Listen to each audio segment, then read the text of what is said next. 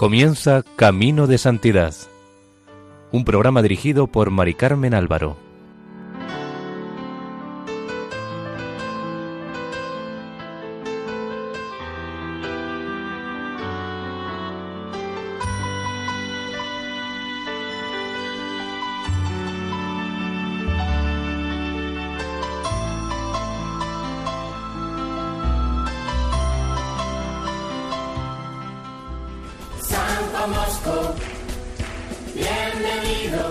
Bienvenidos al programa Camino de Santidad, realizado por el equipo de Radio María en Castellón, Nuestra Señora del Lledó. Les invitamos, seguidamente, a escuchar el octavo capítulo dedicado a la vida de San Juan Bosco.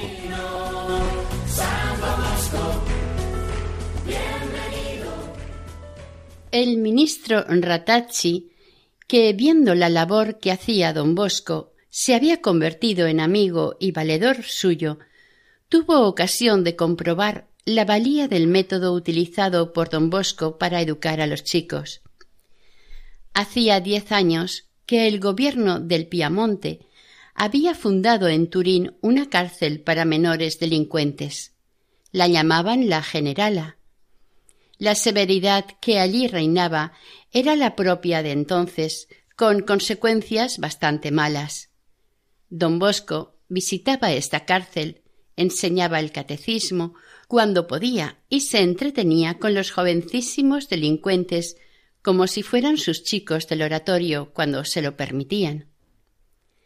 Como ya hemos dicho alguna vez, el santo era un gran admirador de los ejercicios espirituales y a mediados de 1855 les dio una fervorosa tanda a los chavales de la cárcel de tal manera que se los ganó a todos, y no quedó ni uno sin confesarse y recibir fervorosamente la comunión.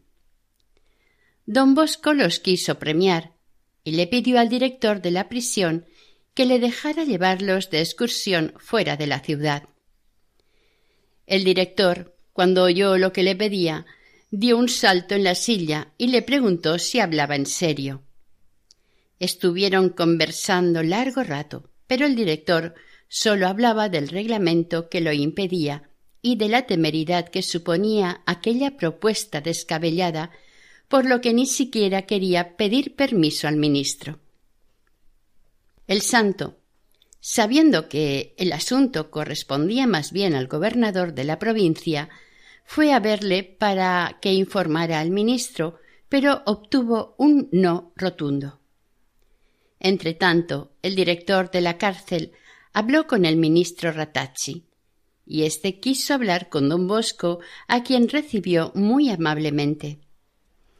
Después de conversar un rato con él, le concedió el permiso, con la condición de que pondrían policías de paisano que vigilaran de lejos a los chicos.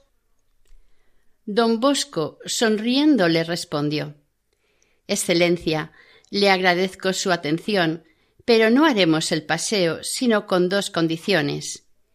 Ir yo solo con los muchachos y que Su Excelencia me prometa no mandar ni de cerca ni de lejos ningún guardia.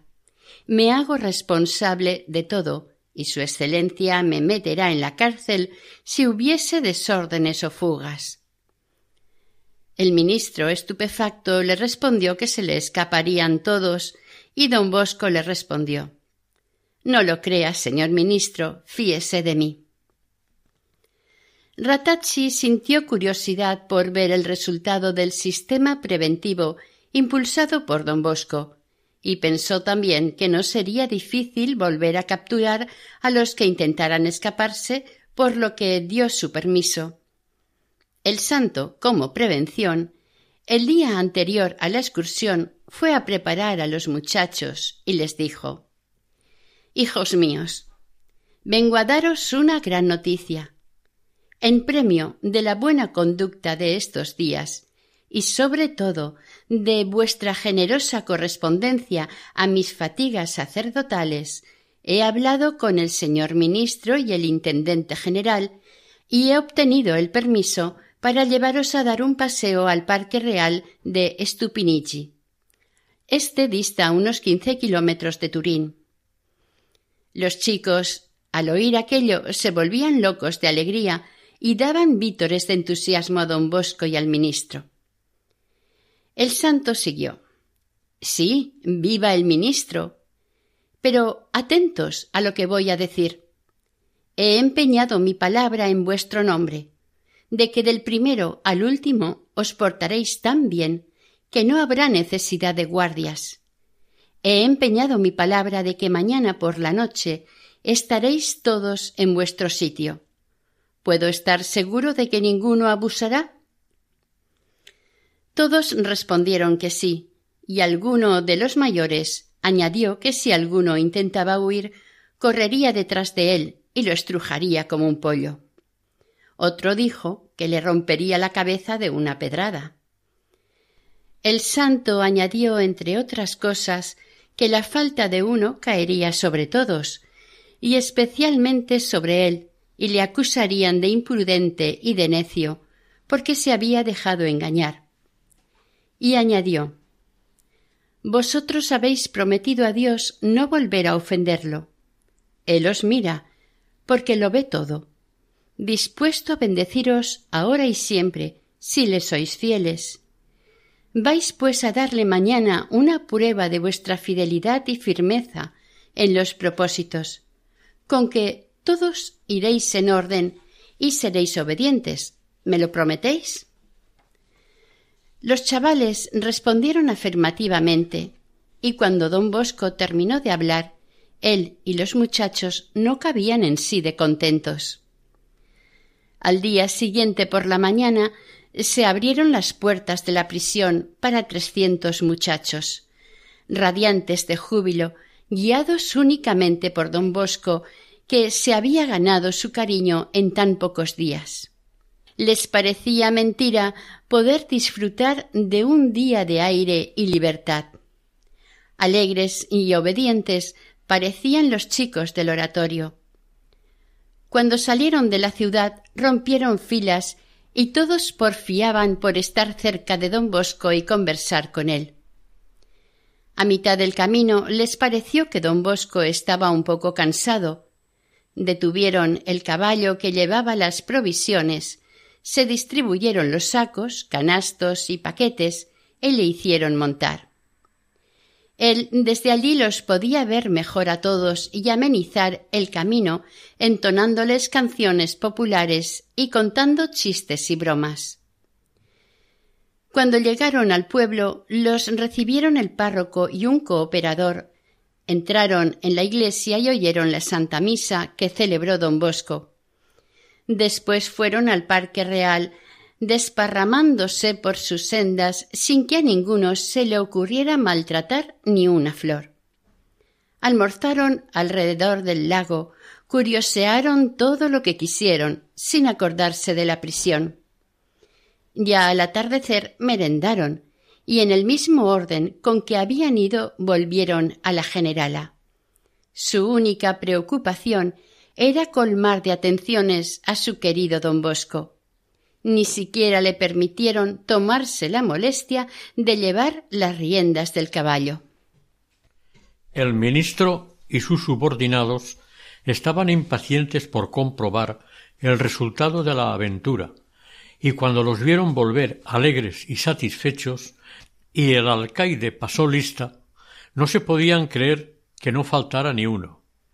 El ministro, después de escuchar lo que el santo le contó, sobre el paseo, le dijo Confieso que ustedes, los ministros de Dios, disponen de una fuerza moral muy superior a la material con la que nosotros contamos.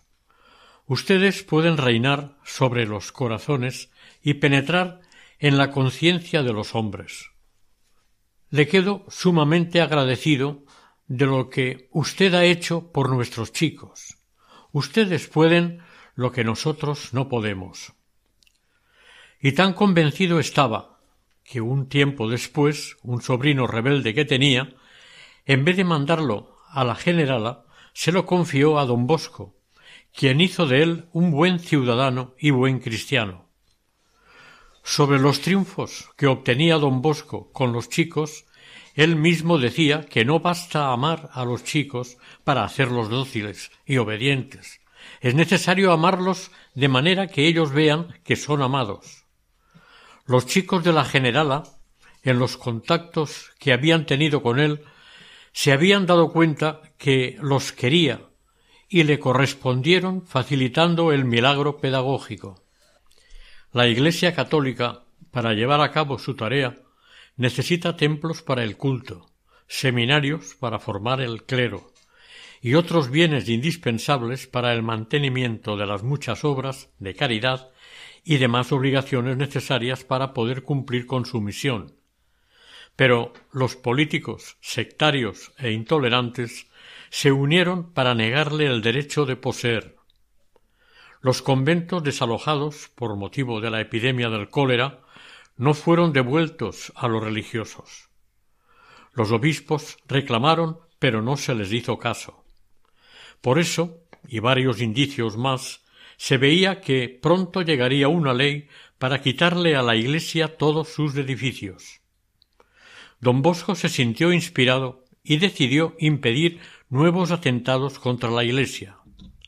Una tarde, en que se hablaba de la supresión de las órdenes religiosas, recordó a los jóvenes las maldiciones escritas por los antiguos duques de Saboya en las cartas de fundación de la abadía de Altacomba, situada en el departamento de Saboya, actualmente perteneciente a Francia, contra aquellos de sus descendientes que se atreviesen a atentar contra la Iglesia o a usurpar sus bienes. El joven Ángel Sabio, que lo escuchó, a la pequeña insinuación que le hizo don Bosco, buscó una copia de aquella carta de fundación, transcribió todas las maldiciones en una hoja, la firmó y se la envió al rey.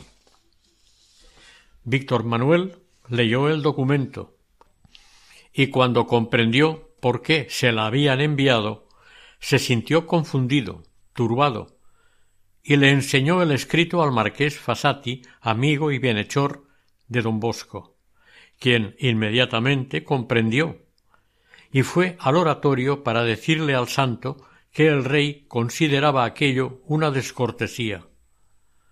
Don Bosco le respondió que Sabio había actuado bien, ya que la verdad en ciertos casos no puede ni debe ocultarse, y que en este caso la carta no era una falta de respeto al rey, sino de afecto por la familia real, para prevenirla.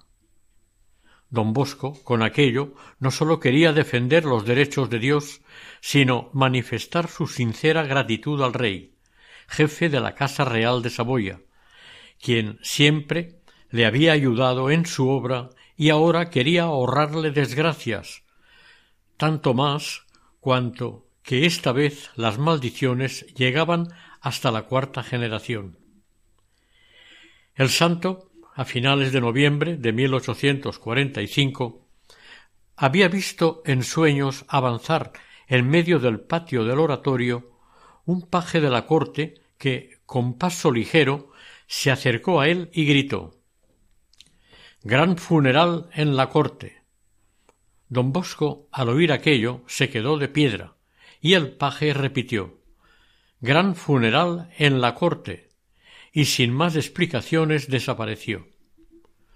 Don Bosco, al despertarse, estaba desconcertado, y cuando comprendió el misterio de aquella aparición, preparó una carta para el rey Víctor Manuel, contándole con sencillez el sueño.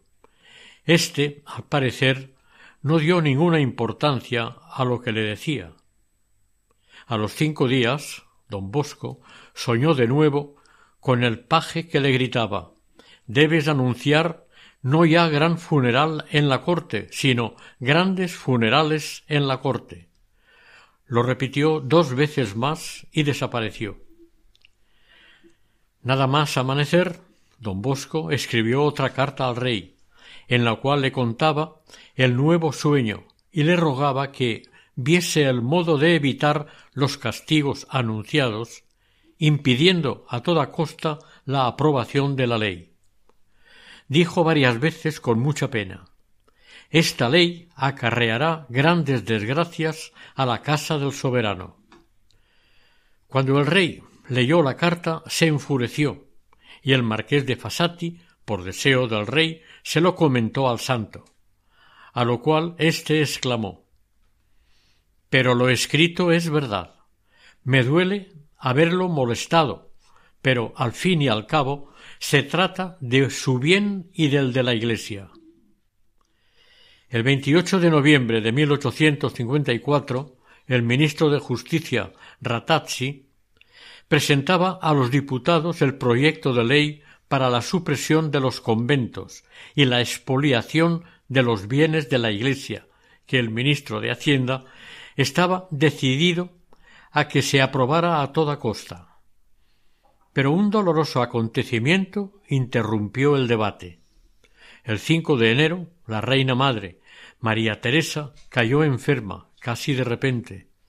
El rey escribió a un amigo mi madre y mi mujer no cesan de repetirme que se mueren del disgusto por mi causa.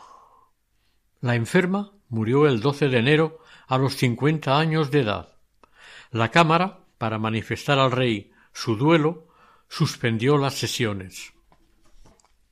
A los pocos días el rey recibió una carta anónima pidiéndole que parara la ley o grandes males sucederían a su familia. Sin haber terminado aún el luto por la madre del rey, la reina Margarita, que había dado a luz a un niño sin ningún problema, murió el 20 de enero del dolor sufrido por la muerte de su suegra. Aquella misma noche le dieron el viático al único hermano del rey, el príncipe Fernando. Víctor Manuel estaba hundido de dolor. Al día siguiente la Cámara de los Diputados acordaba un luto de trece días y la suspensión de las sesiones por diez. Los seminaristas del oratorio estaban aterrados al ver cumplidas de manera fulminante las profecías de don Bosco. La noche del diez al once de febrero moría el hermano del rey a los treinta y tres años. Estas muertes amenazadoras deberían haberlo convencido de que las misteriosas cartas le habían anunciado la voluntad de Dios. Y en verdad comenzó a reflexionar. Y tanto los católicos como muchos liberales vieron en ello un aviso del cielo. Pero el 2 de marzo la ley fue aprobada. Mientras don Bosco publicó la carta de fundación de la abadía de Altacomba exponiendo todas las maldiciones que se indicaban en ella, y en abril publicaba en las lecturas católicas un librito del barón de Nilinse, titulado Los bienes de la Iglesia, cómo se roban y cuáles son las consecuencias. La publicación hizo mucho ruido y sirvió para infundir en el ánimo de muchos un temor provechoso y conveniente. El 23 de abril se abrió el debate en el Senado y el 17 de mayo la Casa Real se cubría de luto de nuevo. Moría el hijo del rey nacido el 18 de enero. En cuatro meses el rey había perdido a su madre, a su esposa, a su hermano y a su hijo. Dolorosamente los sueños de don Bosco se habían hecho realidad. El 22 de mayo, el Senado aprobaba la ley de expropiación a la Iglesia. Durante estos debates el santo pidió se rezara en muchos institutos religiosos y animó a sus jóvenes a que hicieran sacrificios especiales, hasta ayunar a pan y agua por un día, cosa que hicieron. Ya no faltaba más que la firma del rey para que la ley fuera aprobada. Don Bosco le mandó un mensaje firmado por Ángel Sabio, y no contento con eso, escribió un folleto en el que ya no rogaba, sino que amenazaba con grandes castigos si el rey firmaba.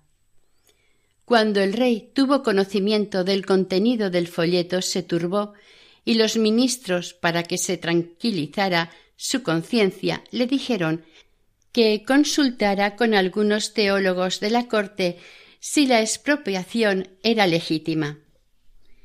Víctor Manuel les expuso la cuestión, les entregó las cartas de don Bosco para que las estudiaran y les dejó que meditaran la respuesta.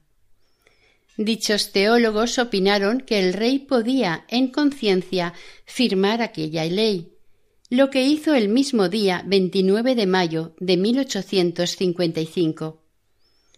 Como consecuencia fueron suprimidas o gravemente dañadas treinta y cinco órdenes religiosas y de seiscientas cuatro casas con ocho mil quinientas sesenta y tres personas fueron suprimidas trescientas treinta y cuatro con 5.456 religiosos, privándolos de sus derechos civiles. Además de las cartas mencionadas, don Bosco escribió al rey varias confidenciales, mientras tuvo la esperanza de evitar el paso que Víctor Manuel iba a dar, hasta el punto en que éste exclamó un día No tengo un momento de paz. Don Bosco no me deja vivir encargó a una persona de la corte que le repitiera a don Bosco estas palabras. Y como su queja no hizo ningún efecto en el santo, preocupado e impaciente, quiso ver personalmente al santo y fue dos veces al oratorio, pero no le fue posible verlo.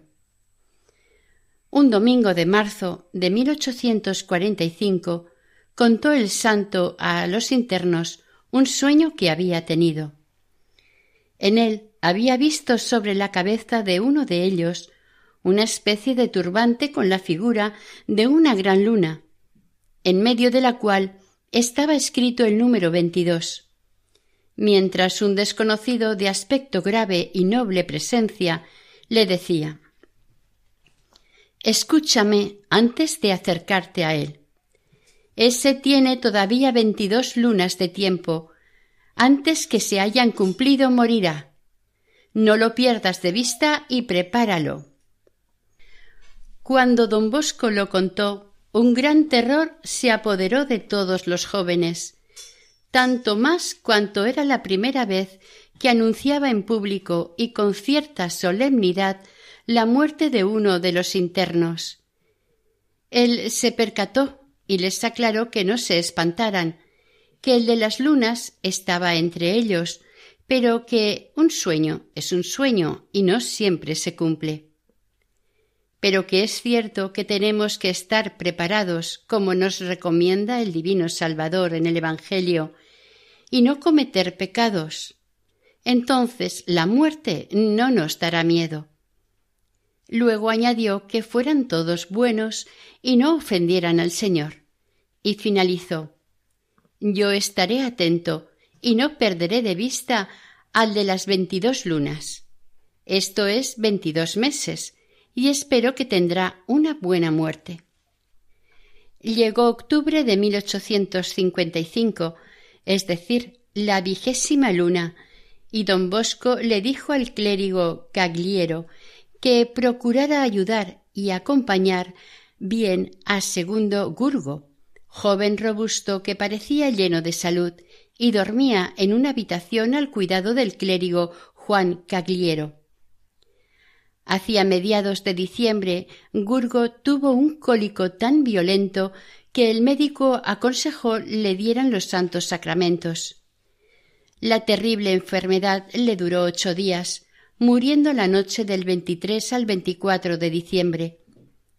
Por la noche víspera de Navidad, don Bosco subió al pequeño púlpito y mirando como si buscara a alguien, dijo Es el primer joven que muere en el oratorio. Se ha portado como debía y esperamos que estará en el paraíso. Os recomiendo que estéis siempre preparados. Después ya no pudo seguir hablando, porque estaba muy apenado. La muerte le había arrebatado a un hijo.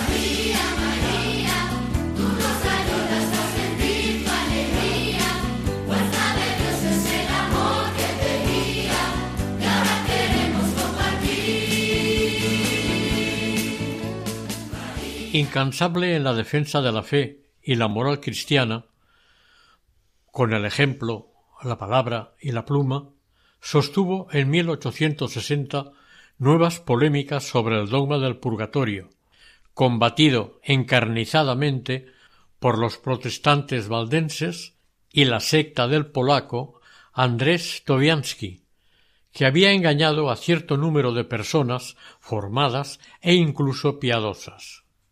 Muy dolido porque varios sacerdotes y familias habían aceptado estas doctrinas contrarias a la existencia del purgatorio, hizo todo lo que pudo para poner fin al escándalo.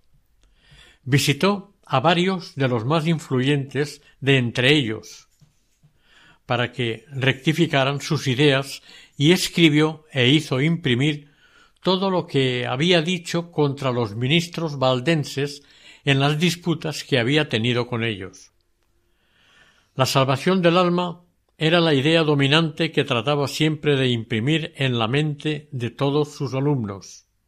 Su deseo era apoyado por los chicos, pero así y todo hubo cierto enfriamiento en el fervor, y sucedió que algunos días no se acercó nadie a comulgar. Entonces varios de los jóvenes decidieron formar una especie de asociación cuyos miembros se repartían los días de la semana para acercarse a comulgar. Así se hizo para gran consuelo de don Bosco. El alma de todo esto era Domingo Sabio, quien para que no se quedara la asociación en nada, fundó la Compañía de la Inmaculada Concepción, cuyo reglamento redactó él mismo. Este reglamento, retocado por don Bosco, aún perdura. El seminarista Miguel Rúa fue elegido presidente de la nueva sociedad cuyos miembros, entre otras misiones, se comprometieron a servir de ángeles custodios a los compañeros que necesitaran ayuda. Para enfervorizar más en el bien a sus alumnos, en 1856 estableció don Bosco en los oratorios de Baldoco y de San Luis una pequeña conferencia al estilo de las de San Vicente de Paúl. Su apostolado consistía en ayudar a los compañeros y visitar a los pobres. Las dos conferencias, poco después, se relacionaron con las de San Vicente de Paúl e hicieron muchísimo bien. El 25 de noviembre de 1856 fallecía mamá Margarita. Cayó enferma de pulmonía y durante varios días tuvo a todos en vilo entre el temor y la esperanza. Su hijo José estuvo a su lado. El mal se agravó y falleció a los sesenta y ocho años de edad, dejando a todos sumidos en un gran dolor. La pena de los chicos fue inmensa. Antes de morir, recomendó a Juan que conservara el espíritu de pobreza en su instituto. Después le habló de cosas confidenciales relativas al oratorio, tan bien fundadas, que don Bosco se asombró de tanta perspicacia. Le aseguró que algunos clérigos serían leales y fieles ayudantes suyos. De otros le advirtió que no se fiara. Finalmente se encomendó a las oraciones de todos y terminó diciendo que si Dios la admitía por su misericordia en el paraíso, pediría incesantemente por el oratorio. Después tuvo un desvanecimiento. Fijó la mirada en don Bosco y dijo palabras que parecían incoherentes, pero que eran muy sabias. A su hijo José le dio también preciosos avisos respecto al porvenir de su familia, terminando así Continúa haciendo por el oratorio todo lo que puedas. La Virgen te bendecirá y hará felices tus días y los de tu familia. Llegó a la última noche de mamá Margarita. Don Bosco y su hermano José estaban velando a su lado. Ella, dándose cuenta del dolor que suponía para su hijo verla sufrir, le dijo palabras de cariño y pidiendo sufragios a todos le dijo Retírate, querido Juan, aléjate, porque me duele en el alma verte tan afligido y padeces mucho al verme en mis últimos momentos. Adiós, querido Juan. Recuerda que esta vida consiste en padecer. Los verdaderos goces están en la otra vida. Vete a tu habitación y reza por mí. Don Bosco le habló cariñosamente y se fue a su habitación, pensando que su muerte no era inmediata. Cuando llegó allí, vio el retrato de su madre colgado junto a su lecho y de cara a la pared. Esto le pareció un aviso del cielo, y volvió junto a ella. La madre se dio cuenta de su presencia y le hizo señas para que se retirase, pero viendo que permanecía inmóvil, insistió Juan, te pido un favor. Es el último que te pido. Padezco doblemente viéndote padecer. Estoy muy bien asistida. Vete y reza por mí. No deseo otra cosa. Adiós. Fue el último saludo. Don Bosco se retiró, obedeciendo la voluntad de su madre, y ella entró entonces en agonía. Era el 25 de noviembre de 1856. A las tres de la madrugada, el santo oyó a su hermano que se acercaba a su cuarto. Mamá Margarita había volado al cielo. Los dos hermanos se miraron sin decir palabra y rompieron a llorar de tal forma que oprimía el corazón de los presentes. Los chicos, también, apenas supieron que habían perdido a mamá Margarita, lloraban inconsolables. Algunas mujeres que fueron a amortajar a la difunta pidieron permiso a don Bosco para llevarse los vestidos de ésta, pero se vieron desilusionadas, porque no encontraron nada, su único vestido sirvió para amortajarla. Los funerales fueron modestos, pero despertaron en todos los presentes sentimientos de profunda ternura. Fueron realmente conmovedores. Desde el cielo, mamá Margarita siguió interesándose por el oratorio y por los chicos. En agosto de 1860 cuando se estaban pasando grandes angustias y sufrimientos por la incomprensión de los gobernantes, se le apareció a su hijo en plena calle, muy cerca del santuario de la Consolación. Su aspecto era bellísimo. El santo le dijo Pero ¿cómo? ¿Usted aquí, madre? ¿Pero no había muerto? Morí, sí, morí, pero estoy viva. Le preguntó si era feliz y le respondió que felicísima. Le preguntó también cosas sobre la casa y especialmente si estaban en el cielo algunos alumnos suyos cuyos nombres le dijo y ella le respondió que sí. Cuando le pidió que le explicara qué es lo que se goza en el paraíso, ella le respondió que era imposible y no lo podría comprender. Se goza de Dios. A la petición de que le hiciera siquiera sentir una chispita de esa felicidad, ella sonrió y se volvió toda resplandeciente, llena de majestad, cubierta con un manto preciosísimo, y detrás de ellos un coro imponente de bienaventurados. Se puso a cantar y con ella todo el coro. Era un cántico de amor de Dios, de una armonía y dulzura inexplicable que tocaba directamente el corazón. Era la armonía de miles y miles de voces y de todos los tonos, con una variedad de tonalidades, de modulaciones y vibraciones combinados con tal arte que es imposible explicarlo. Cuando terminó el canto, se volvió hacia su hijo, diciéndole Te espero allá, nosotros debemos estar siempre juntos. Y desapareció.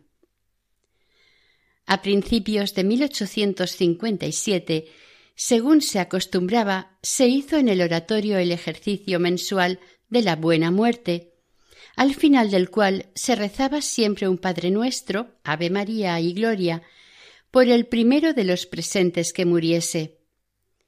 El jovencito Domingo Sabio dijo varias veces aquel día en vez de decir por el que muera el primero, debía decirse así un Padre nuestro, Ave María y Gloria, por Domingo Sabio, que de nosotros será el primero en morir. Domingo cayó enfermo y don Bosco lo envió a su casa para ver si el aire de su pueblo le mejoraba. El joven obedeció, aunque a disgusto. Al poco volvió al oratorio, pero el santo, aconsejado por los médicos, le hizo volver a su pueblo. En el momento de salir le dijo a don Bosco Usted no quiere mis huesos y me veo obligado a llevármelos a Mondonio. La molestia sería de pocos días. Después todo habrá acabado para siempre. Hágase la voluntad de Dios. Luego le pidió a don Bosco que se le admitiera entre los llamados a participar de las indulgencias plenarias a la hora de la muerte que don Bosco había obtenido del Papa. Le besó la mano y se marchó. Aquel fue su último adiós. El joven santo murió en la noche del 9 de marzo de 1857, ocho días después de haber salido de Baldoco. Mientras moría, sonriendo, le dijo a su padre Adiós, querido papá, adiós. Ah, qué cosas tan bellas estoy viendo. El dolor de don Bosco y de sus compañeros fue indecible. En la vida que escribió el santo para memoria de este alumno suyo, narra muchos hechos extraordinarios con los que Dios quiso premiar las virtudes del joven santo. El 6 de junio de 1857 fue ordenado sacerdote Félix Revilio, primer alumno del oratorio que recibía aquella dignidad pero aquella misma noche se despidió de don Bosco porque motivos importantes le obligaban a ejercer su ministerio sacerdotal en otra parte de la archidiócesis. Don Bosco, una vez más, pensó que era preciso comenzar a trabajar con decisión en la fundación de una sociedad que siguiera su espíritu y su apostolado desde hacía ya varios años daba de cuando en cuando a sus seminaristas y a los mejores de sus jóvenes conferencias con este propósito. Don Rúa dejó escrita una de aquellas reuniones. El 26 de enero de 1854, por la noche, nos reunimos en la habitación de don Bosco. Este, Rocchietti, Artiglia Cagliero y Rúa, y se nos propuso hacer con la ayuda de Dios y de San Francisco de Sales un ensayo práctico de caridad con el prójimo, para venir después a una promesa. Más adelante, si era posible y conveniente, se haría de ello voto al Señor. Aquella noche se puso el nombre de salesianos a los que se propusieron y se propusieran en adelante semejante ejercicio. El arzobispo Monseñor Fransoni, don Cafaso y el teólogo Borel animaron al santo a ir adelante con esta empresa, pero algunos mandatarios de la Iglesia se lo desaconsejaban. Don Bosco mismo comprendió que el asunto era muy difícil, pero la divina providencia le salió al paso. El ministro Ratazzi, el mismo que había apoyado el cierre de numerosos conventos y la expropiación de los bienes de las órdenes, fue quien aconsejó a don Bosco cómo fundar su congregación de tal manera que no se enfrentara con la legislación civil. Su consejo fue que formara una sociedad clerical que en lo religioso dependiera de la Iglesia y en lo social fueran ciudadanos libres.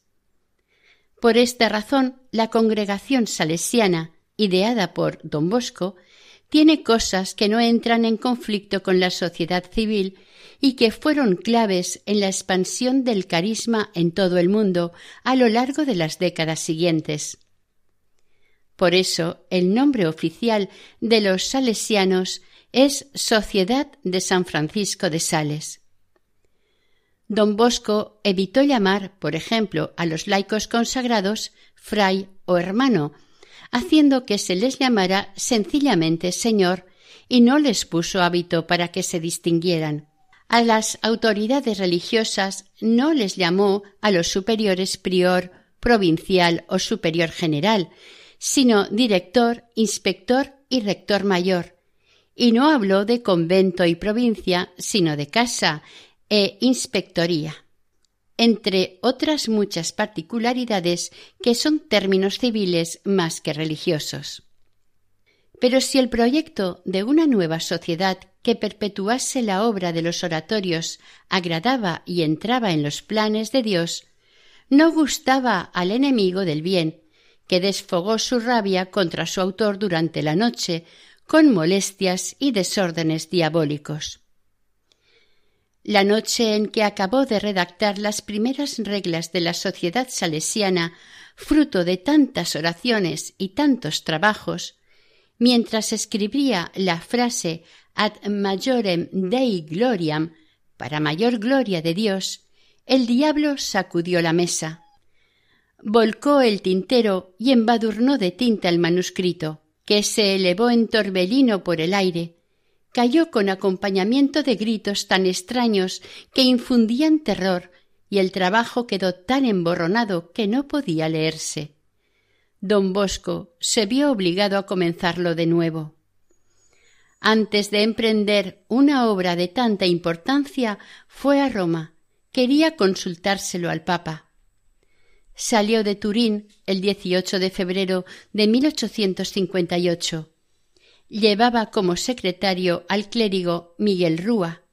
Llegó a Roma el 21 por la noche. El Papa lo recibió en audiencia el 9 de marzo.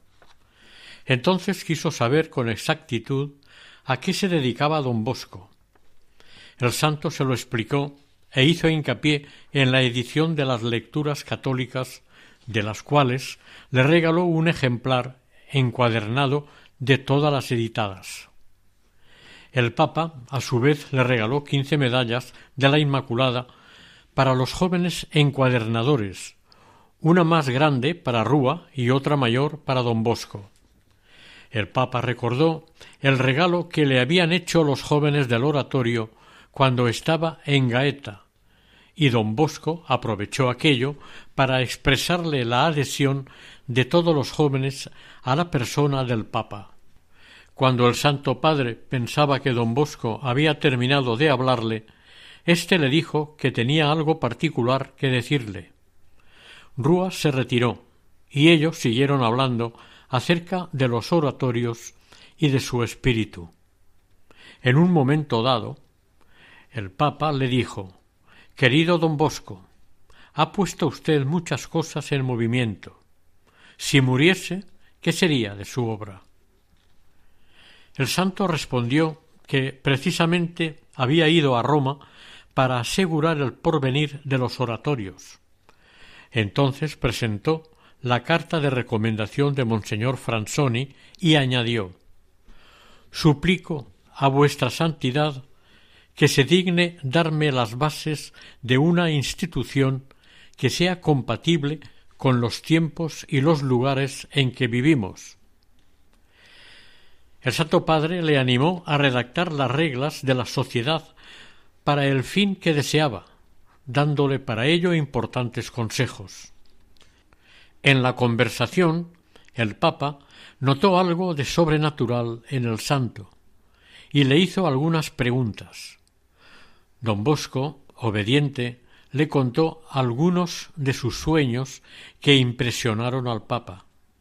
Luego llamaron a Rúa, y el Santo Padre los bendijo con una particular bendición en la que dijo que Dios Padre, Hijo y Espíritu Santo descendieran sobre él, sobre la sociedad por él fundada, sobre sus benefactores, sobre todos sus muchachos y sobre toda su obra, y permaneciera por siempre, siempre, siempre con ellos. El domingo 21 de marzo, Pío IX lo invitó de nuevo al Vaticano. Lo recibió muy amablemente y le indicó la forma que debía dar a la nueva sociedad, diciéndole Estudie usted el modo de que cada miembro de ella sea para la Iglesia un religioso y en la sociedad civil un ciudadano libre. Entonces, don Bosco le presentó humildemente el manuscrito de las Constituciones.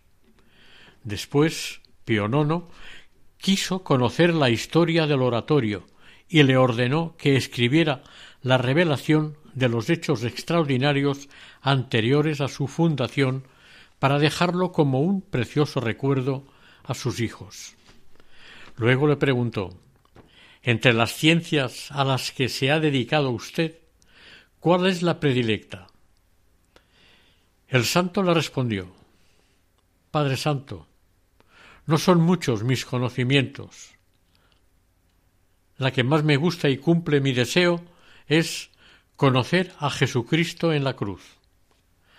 Ante esta respuesta, el Papa se quedó un poco pensativo y queriendo quizás poner a prueba aquella declaración, le dijo que pensaba nombrarlo camarero secreto suyo, con el título de Monseñor. El santo rechazó con humildad y gracia aquel honor y le pidió su apoyo para difundir en los estados pontificios las lecturas católicas y obtener, si fuera posible, franqueo postal gratuito para ellas. Pío IX prometió complacerle, pero le pidió que hablara con el secretario de Estado. Además, le concedió la facultad personal de poder confesar en cada lugar de la Iglesia Universal. Espontáneamente le concedió amplia facultad de dispensarse del breviario cuando lo creyera necesario por cansancio o por sus ocupaciones y por si fuera poco añadió le concedo todo lo que puedo concederle. El 6 de abril, por la tarde, fue recibido otra vez por el Papa, quien le dijo que había leído todo el manuscrito de las Constituciones y al devolvérselo añadió que se lo entregara al cardenal God, que tendría que examinarlo y darle cuenta en su momento. Don Bosco lo abrió y vio que Pío IX había añadido notas y modificaciones de su propia mano. El Papa propuso que se entregara enseguida a la comisión encargada de estos asuntos, pero don Bosco pidió permiso para ponerlo primero en práctica por un tiempo. Luego le pidió y obtuvo varias indulgencias y finalmente suplicó al Papa que le diese alguna máxima para hacerla aprender a sus jóvenes, como recuerdo de su visita. La presencia de Dios, respondió el Papa. Diga a sus jóvenes, en mi nombre, que ordenen siempre su conducta según este pensamiento. Después le dio un paquete de monedas de oro, diciendo Tome y déles a sus muchachos una buena merienda. Es fácil de imaginar la impresión que hizo a don Bosco este rasgo de amor paternal. Salió de Roma el 14 de abril y llegó al oratorio dos días después. En el camino de vuelta encontró al posadero de la localidad de Palo en cuya casa se había alojado y que tenía fiebres malignas, totalmente curado. Al parecer la curación había sido instantánea. En el viaje hacia Roma había hablado un rato con don Bosco, y éste le había recomendado que durante tres meses rezara un Padre Nuestro, Ave María y Gloria, además de darle sus famosas píldoras compuestas de harina y azúcar, y le dijo el domingo vaya a hacer sus devociones. Si tiene fe, esté seguro de que la fiebre desaparecerá. Y así fue. El domingo 18 se festejó su llegada a Baldoco con una función religiosa, música, poesías y un himno para la ocasión. El gozo de los chicos subió de punto con los regalos que don Bosco les llevó de Roma. En unas cuantas charlitas llamadas Buenas noches, les habló don Bosco a los chicos sobre la bondad con que el Papa lo había recibido, de los favores espirituales extraordinarios obtenidos, del recuerdo de la presencia de Dios, y les informó de las monedas de oro que le había entregado para pagarles una merienda a todos los alumnos de los tres oratorios, merienda que tuvo lugar el 24 de junio, con gran alegría por parte de todos. El 8 de diciembre de 1859 se cumplieron dieciocho años del comienzo de la obra de los oratorios. Don Bosco anunció a toda la comunidad que al día siguiente por la noche, después que los alumnos se retirasen a descansar, pensaba tener en su aposento una reunión de gran interés para los que le ayudaban en los trabajos del oratorio. Estos respondieron a la invitación y don Bosco, después de invocar al Espíritu Santo y pedir la ayuda de la Santísima Virgen, visiblemente emocionado, expuso que había llegado el momento de dar forma a aquella sociedad, pensada desde hacía tanto tiempo, y los invitaba a que dijeran si querían ingresar en ella bajo la advocación de San Francisco de Sales. A la siguiente reunión sólo asistirían los que se decidieran a ello.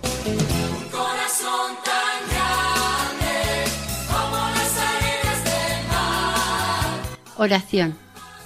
San Juan Bosco, Padre y Maestro de la Juventud, tú que tanto trabajaste por la salvación de las almas, sé nuestro guía en buscar el bien de la nuestra y la salvación del prójimo. Ayúdanos a vencer las pasiones y el respeto humano. Enséñanos a amar a Jesús sacramentado, a nuestra Madre María Auxiliadora y al Papa, y obténnos de Dios una santa muerte para que podamos un día hallarnos juntos en el cielo. Así sea.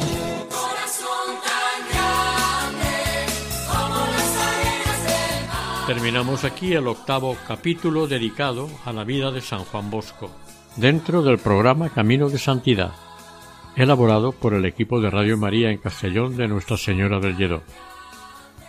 Deseamos que el Señor y la Virgen les bendigan.